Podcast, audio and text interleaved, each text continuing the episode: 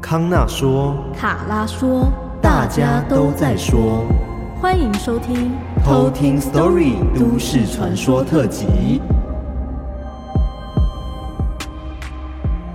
在开始今天都市传说之前呢，有一件事想要跟大家讨论一下。特伦吉嘞，对，因为刚好呢，我们最近参加了 MixerBox 第一届的 Podcast 互动生力军，生力军对的一个活动。嗯，然后它主要是讲说呢，在 MixerBox 上面呢，可以跟我们做一些单集的留言啊，跟我们去做互动。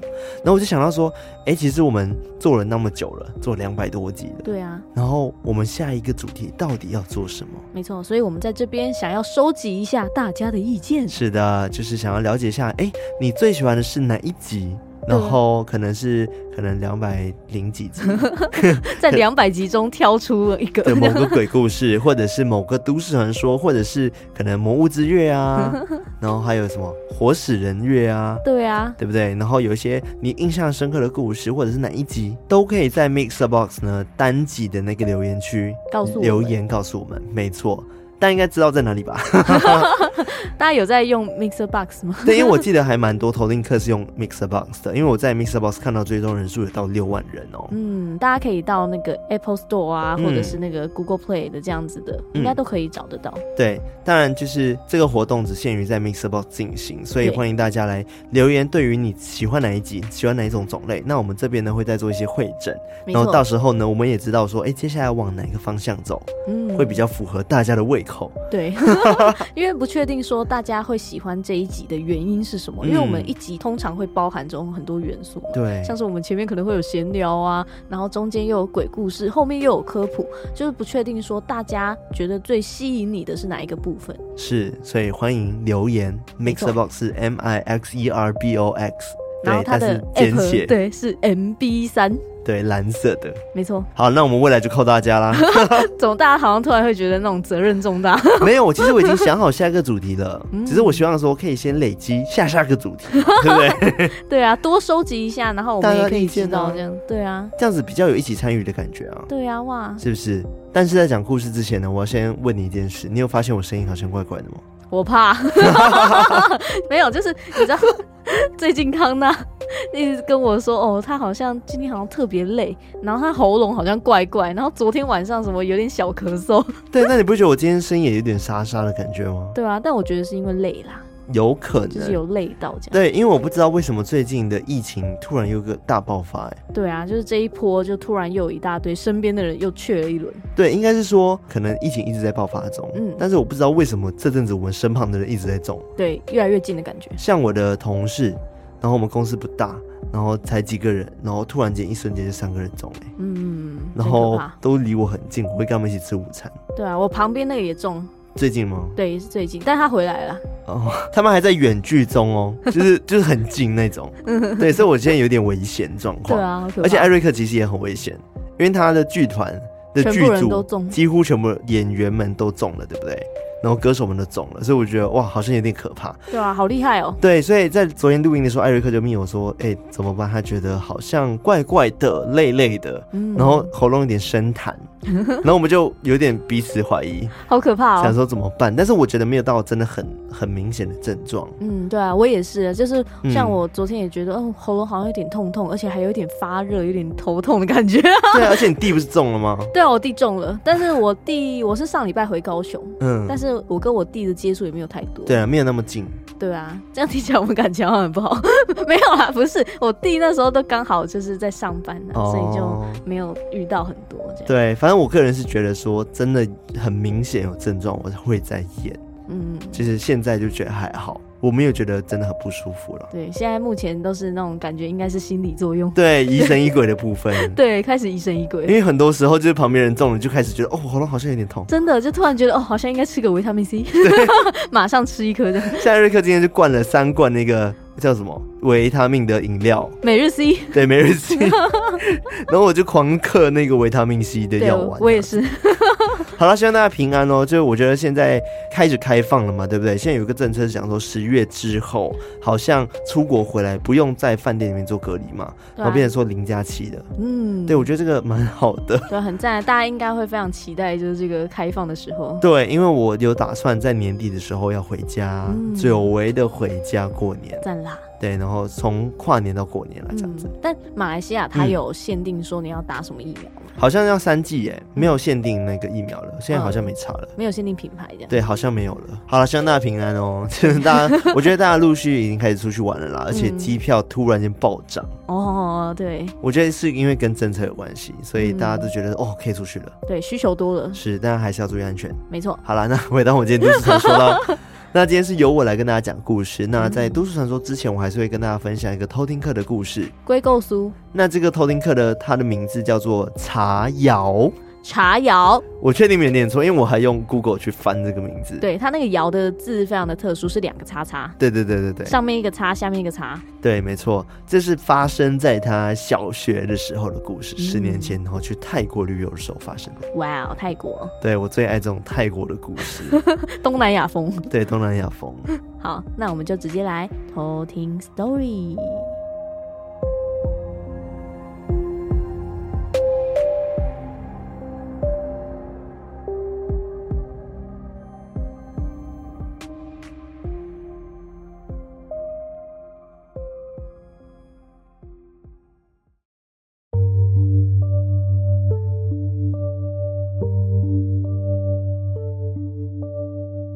这个故事是发生在我小学的时候，在小学的某一年，我们一家四口跟着我的爸妈的公司去了员工旅游。那是一个泰国五天四夜的行程。我们入住的饭店很漂亮，饭店中央有个很大的游泳池。下午 check in 的时候，就可以看到很多爸妈带着小朋友在游泳池玩水。因为第一天的行程比较闲，所以到房间放完行李之后就等着吃饭。而饭店的晚餐就是蛮高级的自助吧。我们全家人选了一个靠窗的位置坐下，窗户外直接贴着游泳池。不过因为是晚餐的时间，所以游泳池外也没有什么人。当我们各自拿好食物回到座位上时，饭店的摄影师就说要来帮我们拍照。他说，等我们离开饭店那一天，就会把照片洗好并寄给我们。说完，他又去了下一桌去跟他们拍照。吃完晚餐后，我妈到其他同事的房间串门子，而我爸先带着我哥和我回房间休息，因为刚从外面回来。我和我哥就在浴室一起洗洗手、洗洗脚，而我哥一个人坐在房间的床上。我和我爸有说有笑的，突然外头砰一声，就看着我哥捧着他自己的左手到浴室找了我们。我和我爸都吓到了，因为我哥的左手前手臂扭曲成了一个很不合理的角度。看起来很明显就是骨折了。我爸很慌张，一边扶着我哥的骨折的手，一边问说发生了什么事。我哥说，他刚刚只是坐在床上，突然就像被推倒一样跌下了床，手臂就撞成了这样。我和我爸听完，都以为是他自己贪玩才摔下来的。不过，因为事态紧急，我和我爸马上联络了我妈和领队。本来是想要送回台湾治疗，但是因为临时订不到机票，所以只好叫救护车送往当地的医院。那时候泰国的医疗还没有很发达，所以必须全身麻醉才能把他手接回去。全身麻醉的风险又很大，所以我和我妈。跟领队整晚都陪着我哥在医院动手术。值得庆幸的是，手术很顺利。我哥回来的时候左手已经打上石膏。领队就问我们说：“要在饭店休息，还是跟着走下一个行程呢？”后来我哥也说他没事，所以便跟着旅行团继续跑行程。然而，接下来的这四天，我可能是被当时的景象吓到了，所以不管去哪里，我都觉得头很晕，时不时的都会有一种想吐的感觉。我妈来关心我，我也只是哭着跟她说：“我想回台湾。”终于到了回国的那一天，本来我是很怕搭飞机的，但是那一刻搭上飞机的同时，我却感觉到前所未有的放松。回到台湾后，我奶奶听说我哥受伤的事情，叫我妈带着我哥去庙里收惊。我们就去了台北最大的行天宫收惊。不过，在收惊的途中，有一种好像肩膀变得很松的感觉，好像什么东西离开了我们。事情过了几个月，我哥的手好了，生活又回归了平静。某一天，我恰巧看到我妈放在梳妆台上的照片，那正是我们去泰国时饭店摄影师帮我们拍的照片。照片中，我们全家有些尴尬的看着镜头微笑，而背景则是一整面的落地窗，窗外便是那个没什么人的游泳池。但在这时，我赫然发现，在窗户的玻璃上，居然看到有两个白色的人影趴在窗上，其中一个没有五官，另一个则感觉恶狠狠的看着我们。我当下发现后，并没有告诉我的家人，一直等到渐渐忘记泰国发生的事情之后，我才告诉妈妈这是一张灵异照片。而我妈看了看，只告诉我说：“小孩子别乱讲话。”就再也没有回应过我了。不过，在我们泰国之旅结束的两年后，当时带我们的领队不知道什么原因就意外过世了。听到这个消息时，我不免又想起了照片里面的白影。儿时至今，这张照片还是被当作全家福一样被放在我妈的梳妆台前。到现在，我看到还是会觉得毛毛的。这就是我今天的故事。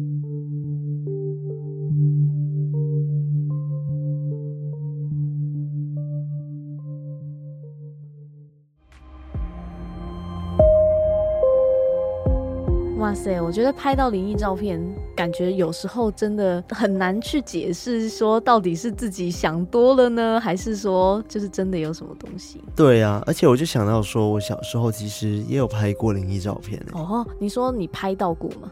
不是，就是我去翻我旧相簿的时候，嗯、就发现我当时跟一群小朋友们，嗯，然后父母们帮我们拍了一张合照，然后是在海边。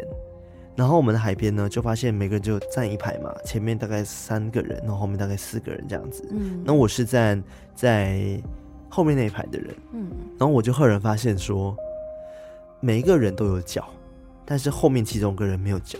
哦，我好像给你看过，对不对？好像，哎，有吗？嗯，我怎么没有印象？对，我就觉得很神奇。你再给我看一次，我可能要找一下那张照片。对，就是它很神奇哦，就是很明显后面都有站一排人，但是就是有个人没有脚。哦哦、好神奇哦！我想看，对我我再找给你，或或许我可以到时候也可以放在那个 IG 上面，嗯，那个线动给大家看一下。好好好，对，因为有些人就会觉得说，像我给我妈看，然后或者是给我们当时拍照的朋友们看，嗯、他们想说会不会是前面的人脚刚好跟后面的住后面的人重叠了？哦，所以就看起来好像后面人没。对，但是很奇怪的是，他的右脚是有被拍到的，但左脚是没有被拍到的。你知道意思吗？嗯、所以如果重叠的话，其实很明显。嗯，因为它的粗度一定会比前面粗，因为前面的人都很小只。嗯，所以就觉得很奇怪，很难解释。对，我再给你看。对，反正我就觉得去泰国真的是，嗯，泰国的确是一个有很多传说跟故事的一个国家，啊、跟他们的宗教有关系嘛，对不对？对啊，而且这个茶窑是不是其实它原本也有附上照片？对，没错。他在投稿的时候，他有写说，哦，他有翻拍的这张照片给我们看，但是不知道能不能看出我说的白印这样子，他说的白印，嗯，但我想要点开这张照片的时候，我就发现连接失效，对，比鬼故事更可怕的事情就是连接失效喽，所以我其实没有看到这张照片，对，我没有看到，对，但是他这边有特别备注说，如果我们看到这张照片的话，就建议我们不要 po 出来。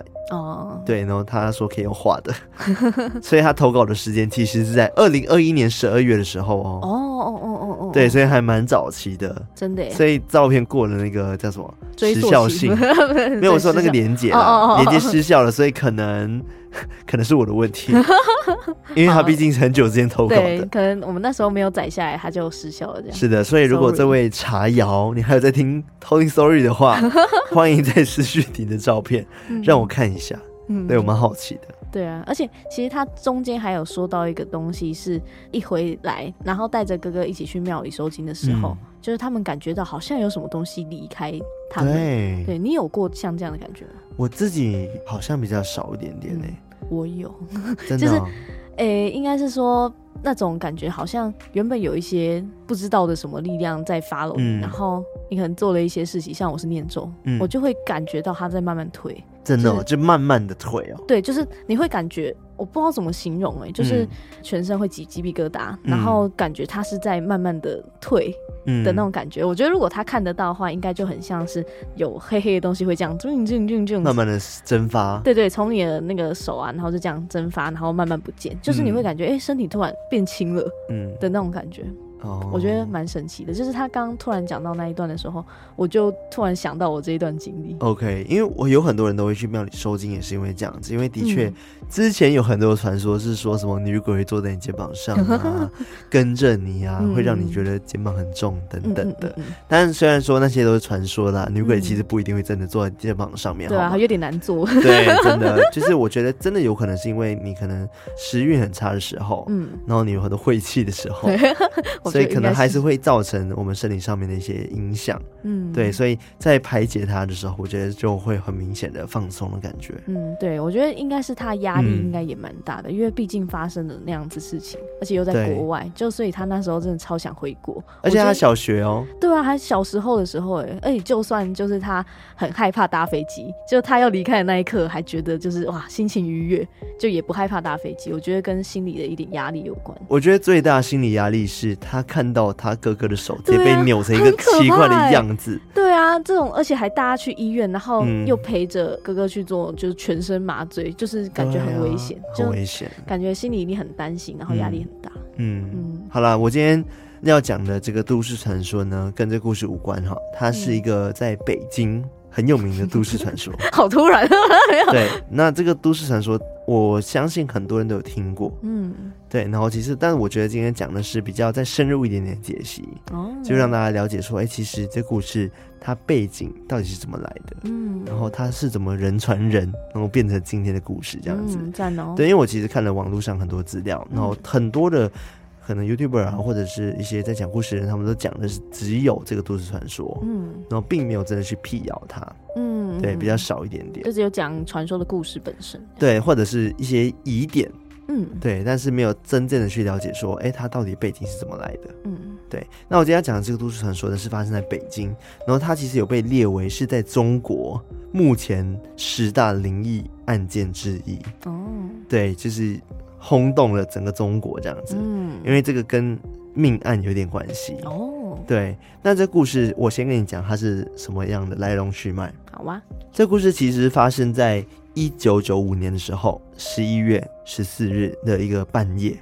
那时候晚上呢，因为在北京很冷嘛，然后风也很大，那有一台公车呢，就缓缓的驶出了圆明园的那个公车站总站这样子，嗯。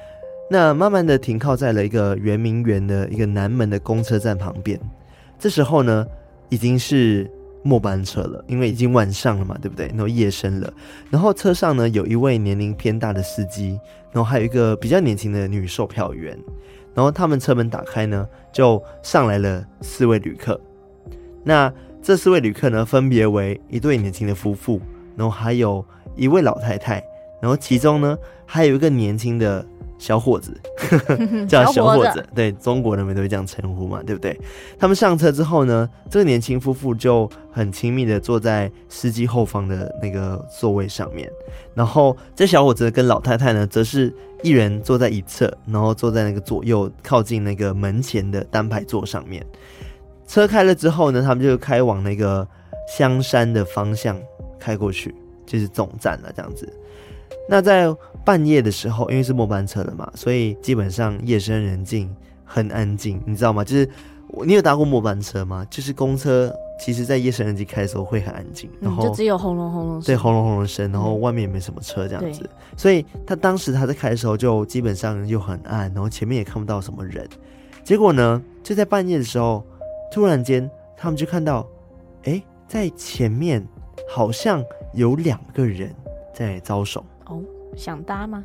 这时候司机就觉得，哦，平时这个时间什么鬼影都看不到，今天真的是见鬼了，而且还不站在车站那边等车，竟然是直接站在马路中间。喂，对，危险。然后这时候呢，售票员就觉得，哦，那个还是停一下好了啦，外面天气那么冷，而且这是末班车了耶，如果我们走的话，他们可能真的会等不到车。嗯，所以他就觉得说，有可能是因为他们。拦不到车的，只好站站在马路中间直接拦他。嗯、结果呢，车就好吧，就停下来了，然后就上来了两个人，但其实是三个人，因为在那两个人中间呢，还有被架着一个人。哦，对，很奇怪，就被架着一个人，就是有他们两个搀扶那个。对对对，然后上车后呢，他们一句话也不说，被架着的那个人呢，更是披头散发，一直垂着头。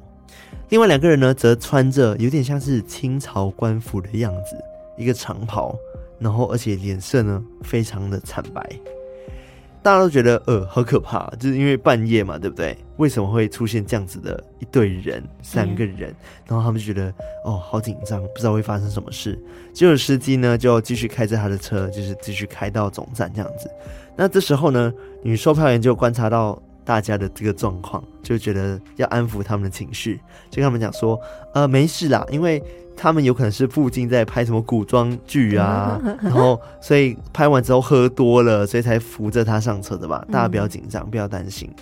那为什么会提到说古装剧呢？因为其实，在当时九零年代中期的时候呢，正是港台跟中国那边合拍很多古装片的黄金时期，所以有很多时候就是有可能会有很多路人会穿着古装，或者是拍片会需要等等的，所以他们才会认为说，哦，美式应该就是这样子的状况，习以为常。对，所以呢，大家就听这个售票员这么一说呢，就都恢复了平静。结果那位老太太呢，就一直不断的扭头，就是一直。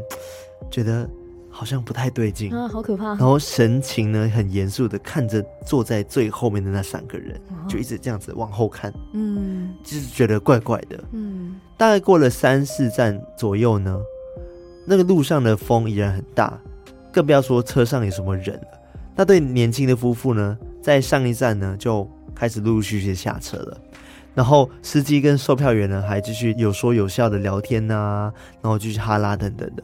就在这时候呢，突然间那个老太太就站了起来，发疯似的对着他对面那个年轻的小伙子就狂打他啊！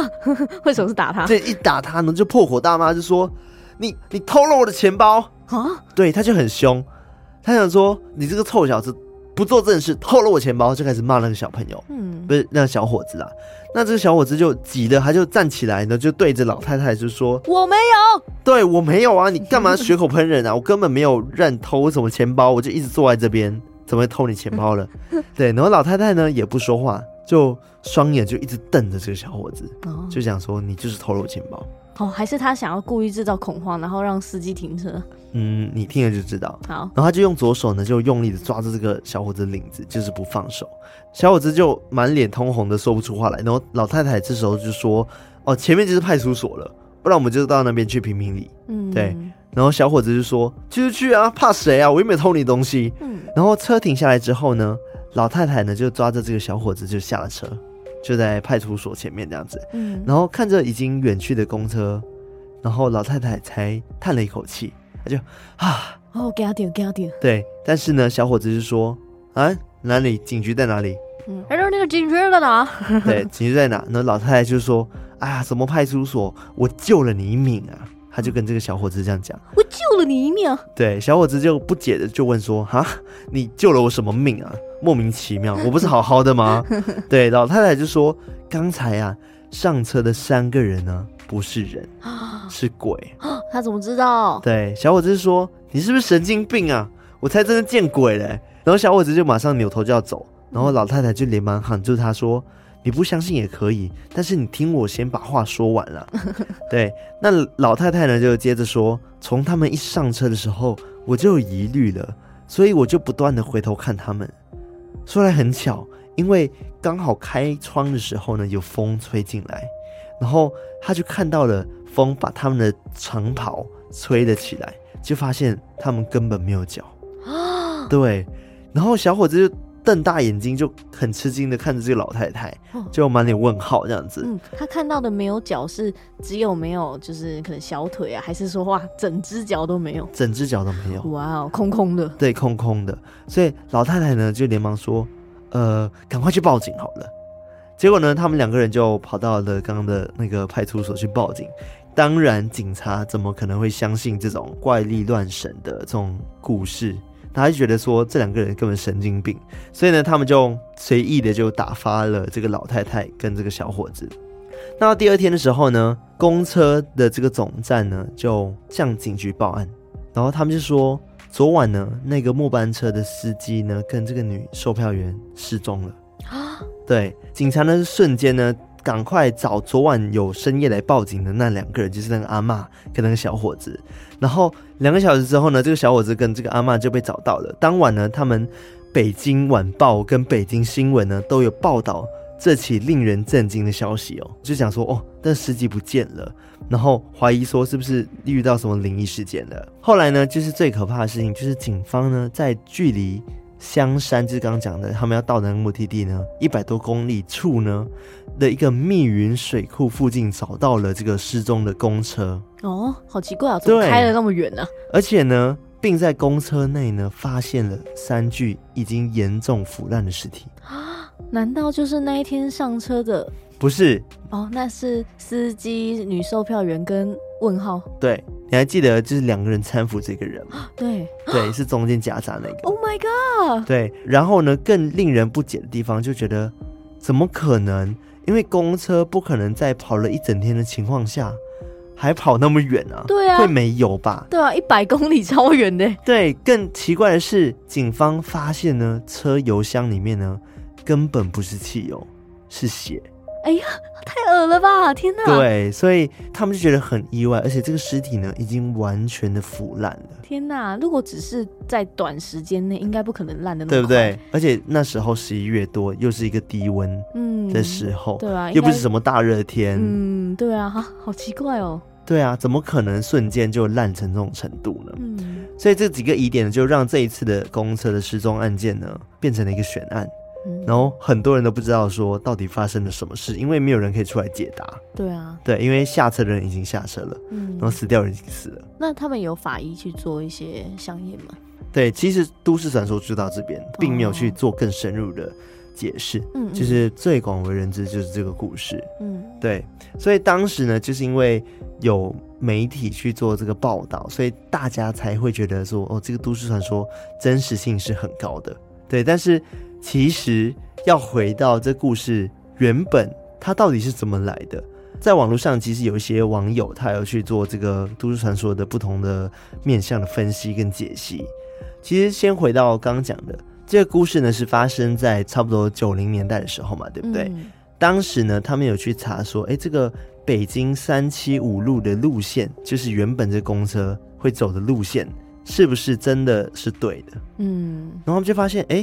那么多班公车，即使是临近的班次，都没有一个终点站是达到这个香山站的。嗯，所以他们觉得说，哎、欸，不可能啊！那代表说这故事应该是假的。嗯，因为他这个故事讲说啊，从北宫门站啊，然后开到香山站，山的嗯、但问题是就是没有这个路线。嗯，对他们就觉得哦，这点有点可疑，就跟事实有点不符。嗯。但虽然说这件事情不符，但是其实，在二零零六年的时候呢，七月呢开始一些网络的论坛啊，跟中国那边的百度啊，就很多人开始去大肆的散播这个故事。嗯，对，所以呢，这个都市传说呢才一传十，十传百，然后传到全世界各地去。但是网友就发现，其实这个故事呢，这个贴文啊，它在二零零五年十月的时候之前就已经成型了。所以它其实不是在二零零六年的时候才被传出来的，是在那之前好像就有这样子类似的故事的。嗯，但是这个故事呢有很多不同的版本。那另外一个版本是这样子的，跟原本刚刚讲的灵异版呢，它有点类似，它也是末班车，然后有司机，但是它主角呢从刚刚的阿嬷变成老头，然后呢那个小伙子变成女孩这样子。嗯，反过来。对，但是呢一样，下一站呢上来了三个人。然后后来呢，老头就把这个女孩拉下车了，就类似的事情。嗯，但是呢，上车的里面有个人呢，他身体是僵硬的。哦，对，所以他其实是跟灵异没有关系的，嗯、是反正是那两个人其实是凶手。哦，然后是一个谋杀案。对，然后后来是那个老人救了这个小女孩，这样子。哇塞，对，这是一个逃离犯罪那个凶手的一个。对对对，所以这原本这个版本呢，其实跟刚刚讲灵异故事好像有点不一样，就去掉了刚刚售票员跟夫妇，然后主角也不知道阿妈这样子。嗯，灵异的成分呢也消失了，就单纯的只是一桩就是凶杀案这样子。嗯，还是中国那边会挡，他们不是不爱这种。对，有可能那边会挡，嗯，对，因为他们就是共产国家嘛，所以对灵异这种东西是不能有讨论的，嗯，所以可能是其中一点，但不确定。那后来呢，其实也有人发现说，这个故事它原本好像跟一个叫做张震讲故事，一个叫做张震的人，然后他其实是一个。广播节目的主持人，然后他有在讲关于一些恐怖故事啊、都市传说等等的。那其中呢，有个故事就叫做末班车哦，而且呢，这个故事的作品是在一九九八年的时候讲的、写的哦，所以它的内容很像哦，也是末班车，然后有配角，然后跟司机，然后主角是老头，嗯，然后跟他本人。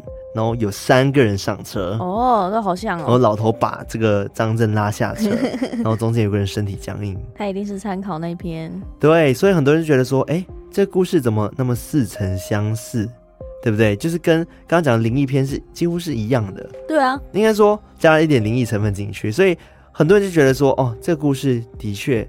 有可能真的是编造出来的，就是可能透过人传人，然后改编，加了一点灵异的东西进去，然后再变成今天的这个三七五路的公车事件。嗯，那后来呢？其实这个故事也在台湾哦，那个玫瑰之夜上面。也有主持人跟艺人来分享这个故事，而且当时邀请到的明星艺人是谁，你知道吗？是那英。那英哦，对，是那英。哦、而且他在节目中呢，还跟大家讲说，哦，他知道这个末班车的故事。哦，果然。对，所以那时候大家都知道这个故事是什么。嗯、对，所以很多人就觉得说，其实这故事好像真的就是从这个张震讲故事改编的。然后去延伸出不同的版本的哦，这些灵异传说，哦、对，但是因为大家并没有真的去查证这个故事的背景到底是什么，所以一直认为说好像真的就有这样的事情发生，嗯，对，就会符合了这个都市传说，嗯，那案件的那个部分是真的吗？就是不是有一版就是纯案件？案件的部分其实它是也是个末班车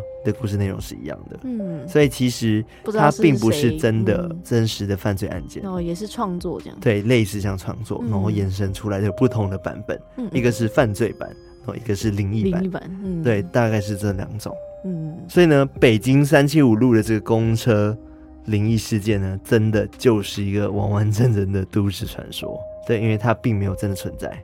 嗯，就是人传人传出来的故事。嗯，真的认真人传人，不知道是谁最一开始想出这个故事。对，因为当时论坛可能没有那么发达嘛，而且那么早期，网络才刚兴起的时候，所以可能你 po 上去的时候，大家就会觉得网络上东西可能是真的。嗯，对，不像现在资讯那么多。嗯，所以就会有这样子的相关的谣言，就跟之前我们讲那个咚咚咚那个故事一样。咚咚咚是在网络之前就听过的呢，更猛，很猛哎、欸，认真人传人，对啊，那是人传人传到全世界去的、欸，纯人传人。因为我是小时候听到，那时候我根本还没有网络啊。对啊，我那时候也超小的，就只有单机电脑。嗯，哇，我不知道。好了，今天跟大家分享的这个北京三七五路公车灵异事件到这边。哇，那最后还是要提醒一下大家，就是。本集我们有刚讲的，就是欢迎大家可以留言留下你最喜欢的那一集，跟我们分享你最喜欢的主题或者是内容，然后让我们去做之后的一些叫什么考据。没错，就是大家可以就是除了就是留下自己爱的那一集，嗯、然后也可以稍微说明一下为什么你会喜欢这一集的原因啊等等的，就是你觉得有哪里吸引你都可以写上去。就在 Mixer Box 单集的留言区，没错，就在播放器下面有个留言的地方。没错，欢迎下载这个 Mixer Box，然后它缩写叫 MB 三。对，就可以跟我们聊天喽。好了，那喜欢我们的节目的话呢，记得到我们的 IG，然后 Facebook 偷听文化，还有我们的 Discord 加入我们，成为我们的好邻居。嗯、再来可以到各大可以收听 Podcast 的平台，像刚刚讲的 Mixer Box、Apple Podcast、Spotify、KKBox 等等的订阅、按赞、分享。嗯、然后也欢迎大家。多多投稿鬼故事，没错。那我们的 YouTube 也有我们的鬼故事精华，也欢迎大家订阅、按赞、开启小铃铛，还有分享。是的，就是欢迎在 YouTube 上面收听、偷听所里哦。对，我们现在新的一些内容正在规划中，也请大家期待一下。没错。好，那我们今天到这边，我们下次再来偷听 Story。拜拜。